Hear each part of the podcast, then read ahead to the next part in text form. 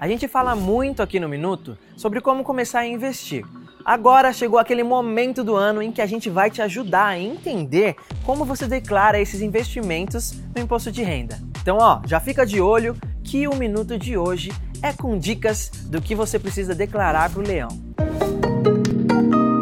Além da prestação de contas anual, em que você declara seus ganhos, como por exemplo salário e aposentadoria, se você investiu em ações e outros títulos de renda variável, como BDRs, ETFs, fundos imobiliários, etc., é necessário calcular e pagar o imposto de renda sobre o ganho obtido nas vendas desses produtos utilizando uma DARF. O recolhimento do IR mensal vale para todas as operações realizadas em um determinado mês que envolveram vendas de ativos.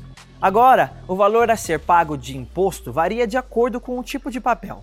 Existe uma condição em que o investidor está isento de pagar o imposto e isso acontece na venda de ações de empresas listadas na B3, desde que o valor mensal seja inferior a 20 mil.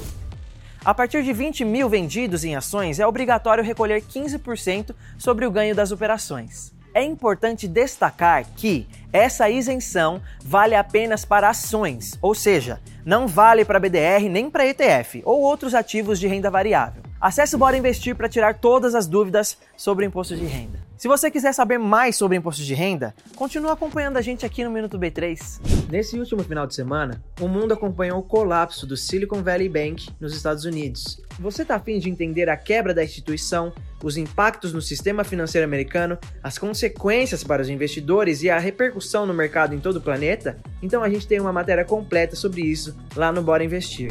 Não se esqueça de seguir a B3 em todas as redes sociais. Boa noite, bons negócios e até amanhã.